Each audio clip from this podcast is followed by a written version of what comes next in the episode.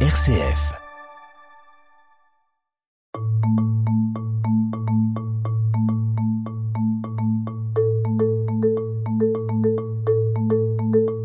La violence est-elle le prix à payer pour goûter au bonheur? Cette étrange question, c'est l'une de celles que pose le livre de Naoum avec d'un côté le grand empire assyrien et sa capitale Ninive, les oppresseurs, et puis de l'autre le peuple d'Israël et plus précisément le royaume de Juda qui attend d'être libéré de la terreur. Mais vous verrez, ce n'est pas si simple que cela. Au milieu d'eux, un prophète qui vient redire que la fidélité à Dieu est la seule qui libère. Et cette histoire, nous allons la lire en profondeur avec vous, sœur Christine Conrad. Bonjour. Bonjour.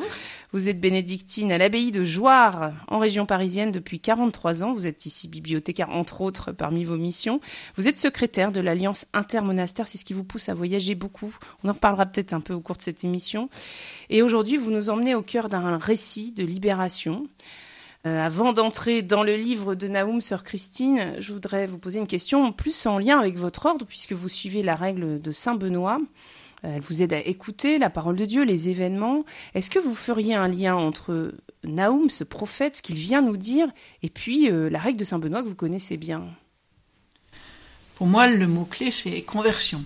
Je suis rentrée au monastère euh, appelé par le Seigneur et j'ai découvert que là, il faut se convertir, il faut changer son cœur, changer son regard sur l'autre. Et il me semble que le prophète Naoum, justement, dans son grand dans sa prière, on va dire, dans l'intimité de sa prière, se confie à Dieu en disant Seigneur, donne-moi la clé, est-ce que tu peux m'aider à lire les événements et à euh, changer mon regard sur les événements, sur l'autre, sur moi-même et le charger d'espérance. Après tout, c'est bien le travail d'une bénédictine. Est-ce que vous diriez que Naoum illustre bien ce qu'est un prophète? Est-ce qu'il a, euh, dans sa mission, dans sa façon de l'exercer, euh, vraiment des, caractéristiques de ce qu'on imagine être un prophète? Oh, très certainement. C'est un homme qui euh, fait l'expérience que le Seigneur est auprès de lui, fait l'expérience de la confiance jusqu'au bout, par-delà ce qu'on voit. Donc arriver à discerner les signes de l'espérance dans l'aujourd'hui, n'est-ce pas être prophétique aujourd'hui comme, euh, comme au 7e siècle avant Jésus-Christ de quelle manière votre communauté aujourd'hui, elle annonce le salut, elle annonce la justice, la nécessité de la justice, comme le fait Naoum dans, cette, euh, dans ce récit? Eh bien, une, vie bénédictine, c'est la vie d'une communauté. Donc, ce sont des, des, pauvres gens, des pauvres types qui ont été appelés à faire communauté ensemble. Et tout mon travail, ça va justement être d'accepter de construire une communauté par-delà les tensions, euh, de s'aimer, euh, de travailler cette non-violence qui fait que, enfin à mon avis c'est la seule chose qui permette de vivre, arriver à se désarmer avant de dire Seigneur désarme-les. Donc mm. ce grand combat, presque eschatologique, enfin c'est un combat cosmique, et je pense que il faut voir la communauté de l'abbaye de Jouarre à cette dimension-là. Euh, j'ai envie de dire, euh, avec nos emplois du temps, etc., entre guillemets, tout fonctionne, ça marche très bien, euh, mais en même temps, tant qu'on en est à je me lève, je vais à la prière, je prends mon petit déjeuner, je fais ma lectio divina, etc., on n'a encore rien dit et rien fait. Le vrai, le vrai enjeu, c'est Seigneur, que je te fasse confiance et que je j'aime l'autre quel qu'il soit pour construire la paix aujourd'hui et demain dans un monde qui est vraiment traversé par des violences euh, enfin presque insurmontables, semble-t-il. Vous, vous restez euh, choqué, heurté par la violence? Très franchement, j'aurais jamais imaginé. Donc euh, aujourd'hui, j'ai 70 ans, je n'aurais jamais imaginé que dans notre continent d'Europe, je verrais encore la guerre. Hmm. Euh, et donc ça fait maintenant plus d'un an que ça dure dans notre, dans notre continent. Et sinon, avec l'Alliance intermonastère, je voyage aussi beaucoup. Et je vois, j'ai rencontré des pays où la, la persécution contre les chrétiens, même si elle est très pernicieuse, est effective. Donc cette violence, elle est partout elle est partout aussi euh, en France, enfin je veux dire dans, le métro, il n'y a pas de secret. Euh, notre responsabilité est vraiment, nous chrétiens, de, de, suivre le Christ en disciple, là où il nous a mis, et vraiment de, de combattre cette violence par un désarmement euh, intime très très difficile. Mais euh, je crois que la, la vie, je peux pas, on peut pas éviter, c'est incontournable. Euh, cette violence, euh, elle est extrêmement euh, présente dans le texte que vous avez choisi, ce texte du prophète Naoum. Alors c'est le livre de Naoum, c'est le nom qu'il porte dans la Bible. Vous pourrez le trouver entre le livre de Michée et puis le livre d'Abacuc. On parlait de violence. On a ici un degré de violence qui est quand même destructrice, jamais égalé quasiment dans, je trouve, dans les récits. Elle est quand même incroyable. C'est celui du roi d'Assyrie.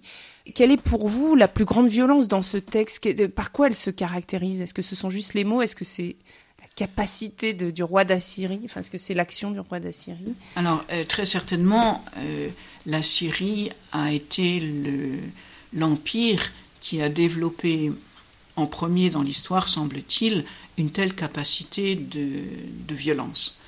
Euh, bon, après, euh, oh là là, il va y avoir Babylone, et puis il va y avoir la Grèce, et puis il va y avoir la, enfin, la Perse avant, et puis il va y avoir Rome, etc. Ce qui me frappe dans le texte de Naoum, euh, qui est dans la Bible, donc qui est un texte canonique, c'est euh, ce bruit de guerre, ce bruit des armes, et cette description, donc cette image aussi. C'est comme un, c'est comme un film d'horreur. Enfin, on a tous les détails des soldats, des hurlements. Enfin. Donc, euh, pourquoi est-ce que c'est dans la Bible? Et peut-être que justement, le Seigneur euh, tient beaucoup à ce que ce soit dans la Bible.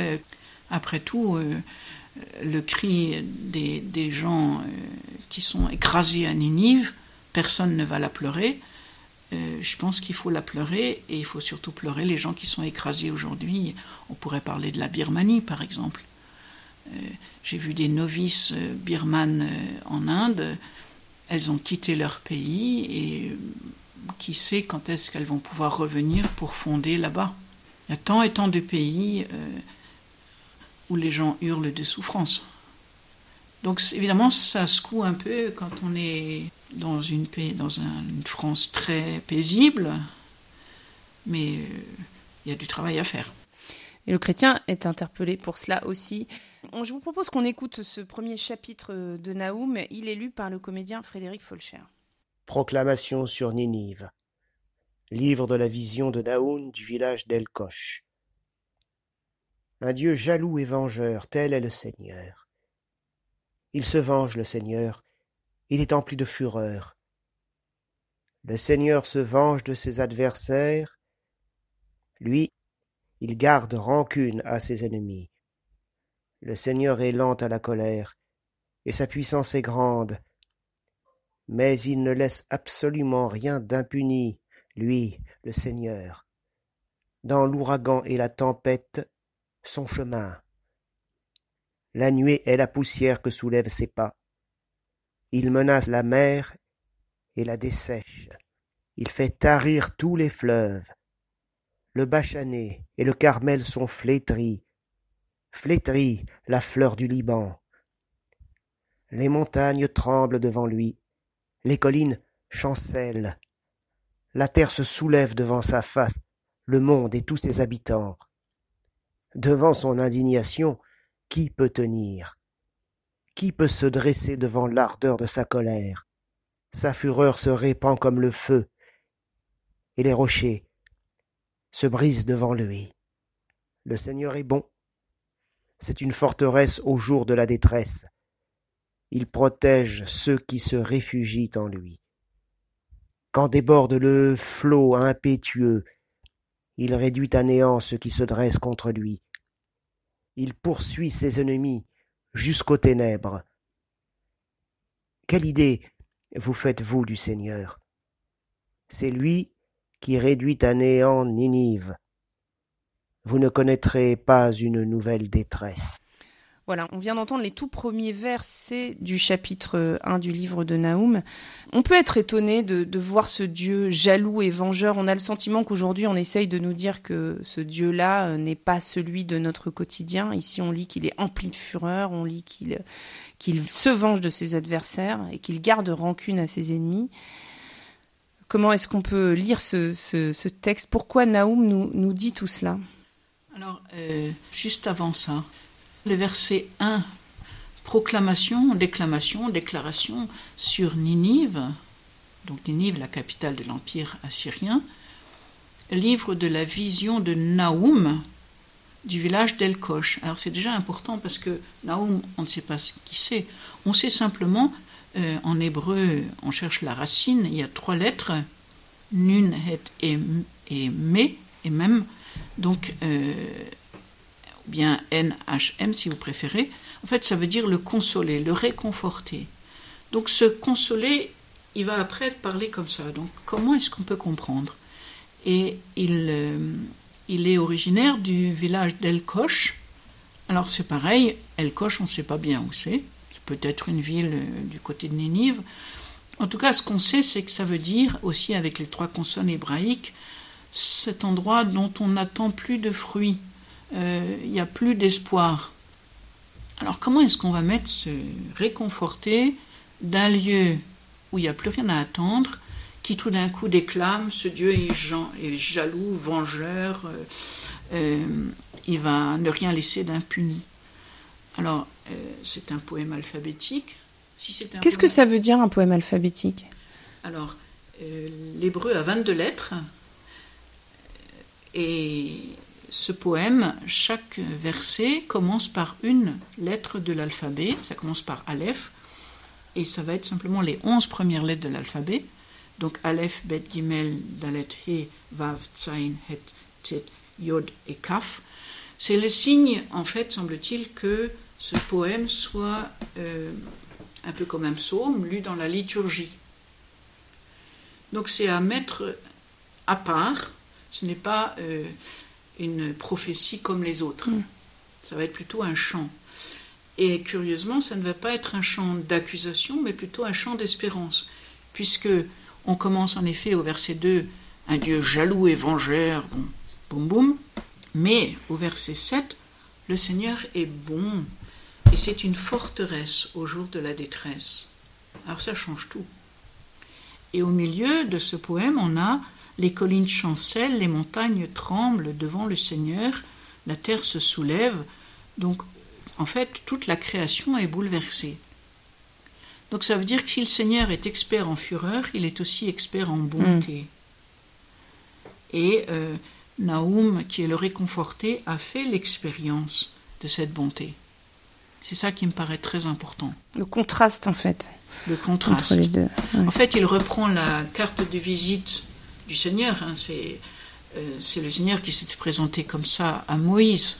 Je suis un Dieu lent à la pitié qui euh, punit les fautes jusqu'à cinq générations.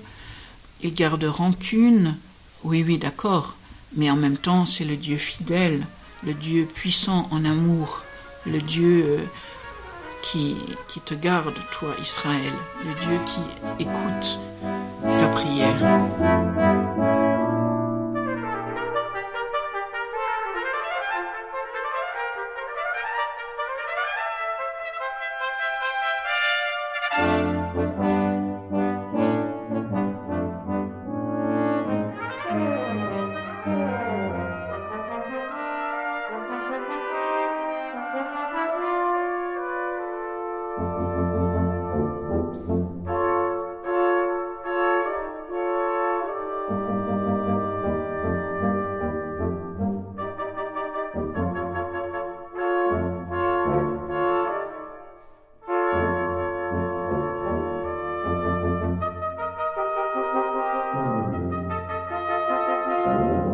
Qu'est-ce que ça veut dire quand on, quand on parle de Dieu comme un refuge? Qu'est-ce que ça peut bien vouloir dire?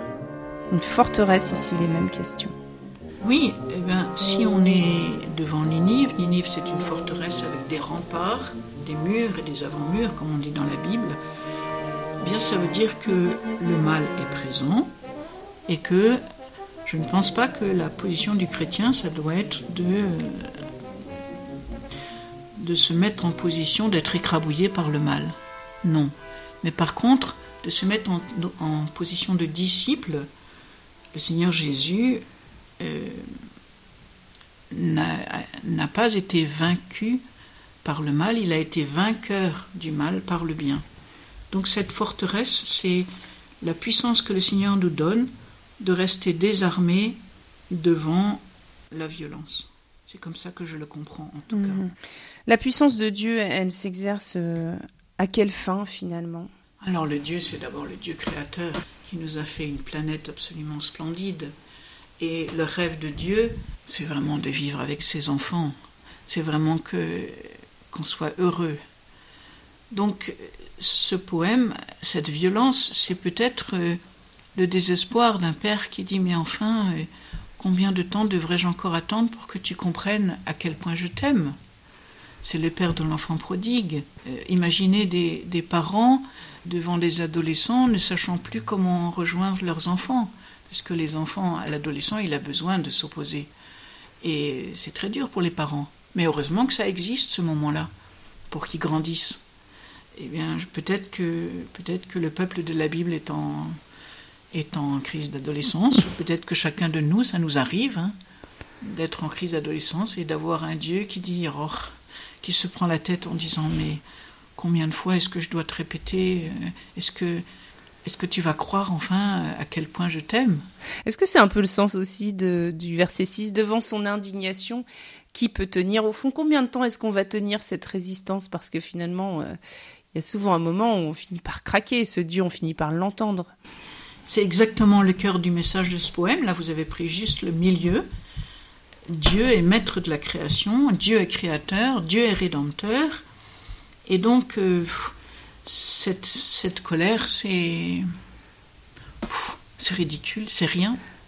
La, la, la, force de Dieu, c'est la force de son amour. Donc, euh, ça fait du bruit, mais en hmm. fait, on a l'impression que c'est un coup de vent, quoi. C'est un coup de vent qui fait quand même déborder les flots et qui, qui fait trembler les montagnes et qui fait chanceler les collines. On comprend. Vous vous rappelez Élie Élie sur la montagne. Euh, il a eu son coup de cafard, là. Oui. Il est, bon. Et alors le Seigneur lui dit, bah, écoute, euh, sors devant, ta, devant ton trou, là, sors de ta grotte, je vais passer. Et alors, euh, on, on, nous dit qu'il y a un tremblement de terre, il y a une éruption volcanique, il y a, etc., etc. Pendant ce temps-là, il ne se passe rien. Et il y a eu le souffle ténu de Seigneur, quelque chose qui passe. À ce moment-là, il sort et se voile le visage parce qu'on ne peut pas regarder Dieu en face. Le Seigneur passe dans ce petit souffle. Donc c'est exactement ça. Le Seigneur est le Créateur, mais en fait, il veut se révéler dans ce qu'il est, cette douceur inouïe, cet amour oui, il est indigné devant notre obscurantisme parce qu'on est sourd. C'est évident. Alors j'aime bien ce que vous dites parce que c'est tout à fait la question qui est posée au verset 9 et qui moi m'a vraiment interpellée. Quelle idée vous faites-vous du Seigneur? Ça rejoint ça. Est-ce qu'on se fait comme idée du Seigneur cette petite brise dont vous parlez? Est-ce qu'on saisit parfois que oui, là, le Seigneur est en train de nous parler, simplement ça ne ressemble pas du tout à ce qu'on aurait pu imaginer? Quelle idée vous faites-vous du Seigneur? C'est intéressant aussi. Pour, moi, c'est une question clé. D'ailleurs, elle va revenir euh, dans l'Évangile, au moment où Jésus a un, coup de cafard, là, parce que il dit euh, il faut manger mon corps, donc tout le monde s'en va. Et alors, du coup, il était devant une foule et il est en plein désert, et alors il y a les douze qui sont autour de lui. Il les regarde, puis il dit Ben, euh, et vous? Vous voulez partir, vous aussi? Et Pierre dit euh, Mais à qui irions-nous? Et justement, Jésus va dire Pour vous, qui suis-je? Et finalement, à mon avis, c'est la question qui va nous être posée à la fin de notre séjour sur la terre. Quand on va arriver au ciel, la vraie question, c'est ça. Pour toi, qui suis-je? Quelle vision tu as du Seigneur? Alors chacun répond pour lui-même, hein. mais moi je réponds en disant, je vois dans le Nouveau Testament, Saint Pierre nous dit, il nous a laissé un modèle pour que nous suivions cette race. Donc euh, ben, il suffit de regarder le modèle et tout, notre travail, ça va être de nous ajuster à ce modèle. C'est pas simple, hein Alors ça veut dire de lire les Écritures. Ça c'est certain. les Écritures nous ont été données, c'est un immense cadeau. C'est quand même dommage qu'elles traînent sur les étagères.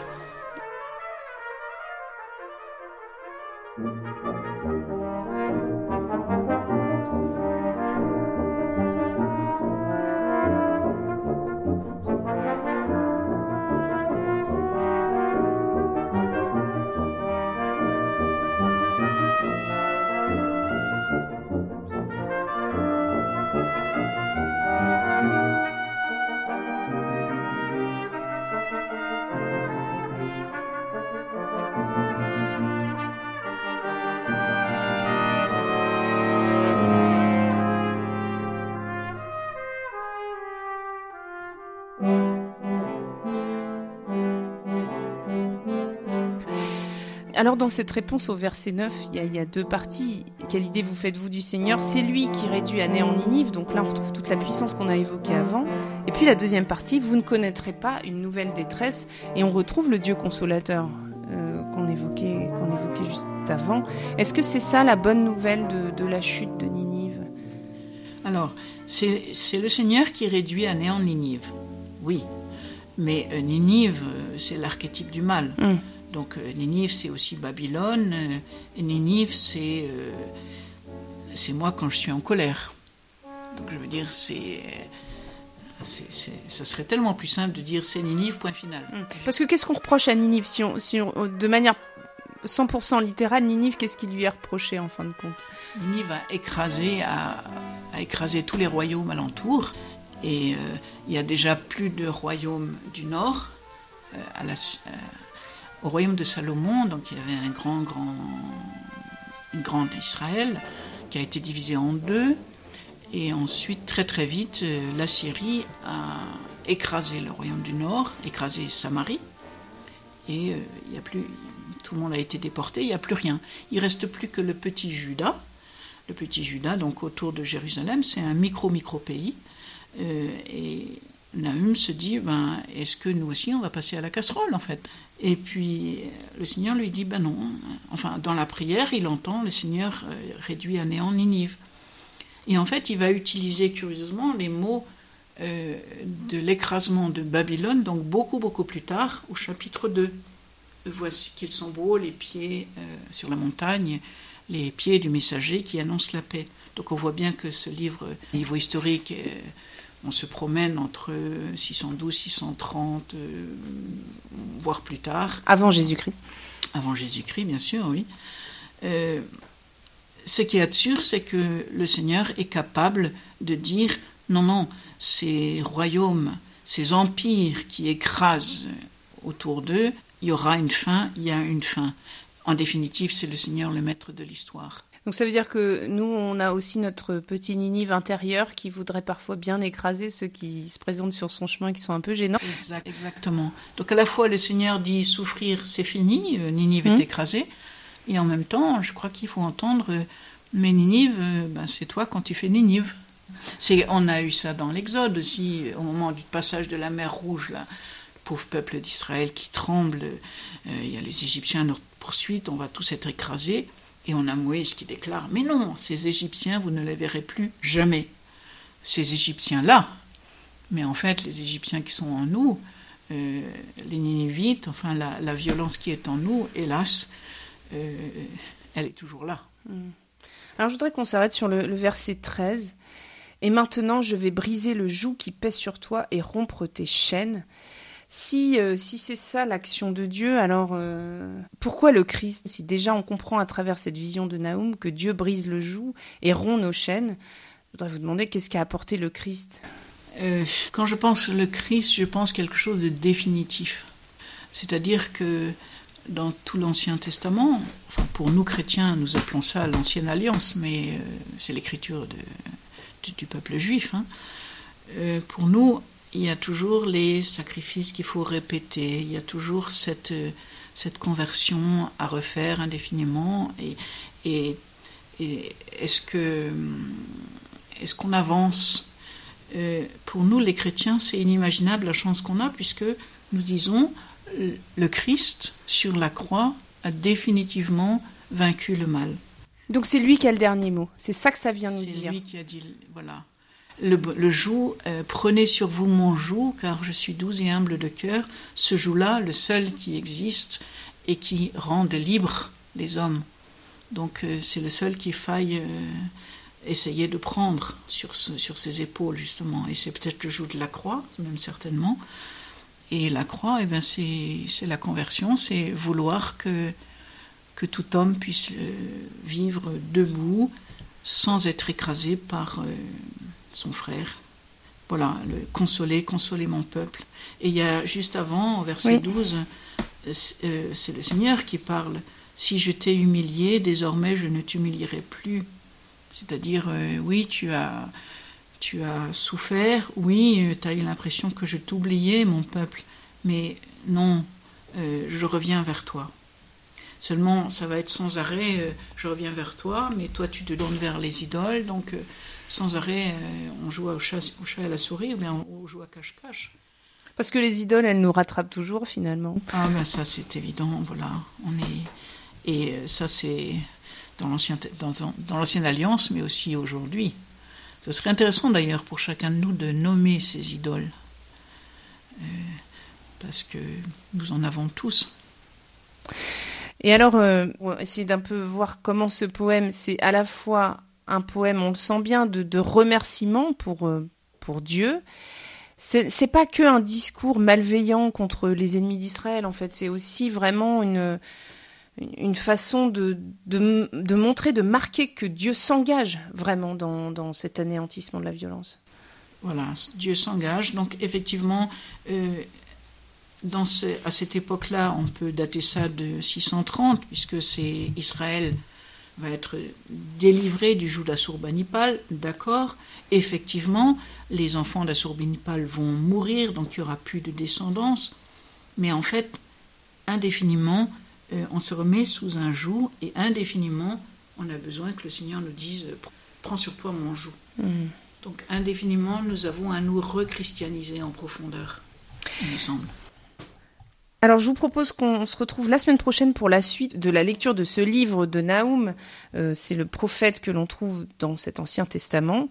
Vous êtes avec nous, sœur Christine Conrad, pour commenter ce texte. Vous êtes bénédictine à l'abbaye de Joire, vous y êtes euh, bibliothécaire, mais vous y êtes aussi, on l'entendait dans, votre récit, secrétaire de l'Alliance intermonastère. Vous êtes peut-être déjà rendu à Ninive, ça s'appelle plus comme ça, mais est-ce que vous êtes allé dans ces régions-là? Euh, Non, hélas. Enfin, hélas. On ne peut pas tout voir, mais surtout, comme je visite les communautés bénédictines, euh, il se trouve que là, je vais là où il y a des communautés. Et à Ninive, pour l'instant, nous n'avons pas de communauté bénédictine. Oui, parce que ça correspond, c'est l'Irak, c'est la Mésopotamie Tous ces pays, c'est ça. hélas, on avait une présence chrétienne très importante et aujourd'hui, euh, aujourd'hui, elle est très très ténue. Hmm. Il n'y a plus rien. Euh, bon, il y a tous ces pays, le Liban, la Syrie, euh, qui ont été tellement chrétiens. Aujourd'hui, c'est crucifiant, hein, mais je ne connais pas. J'aimerais. Merci beaucoup. À la semaine prochaine.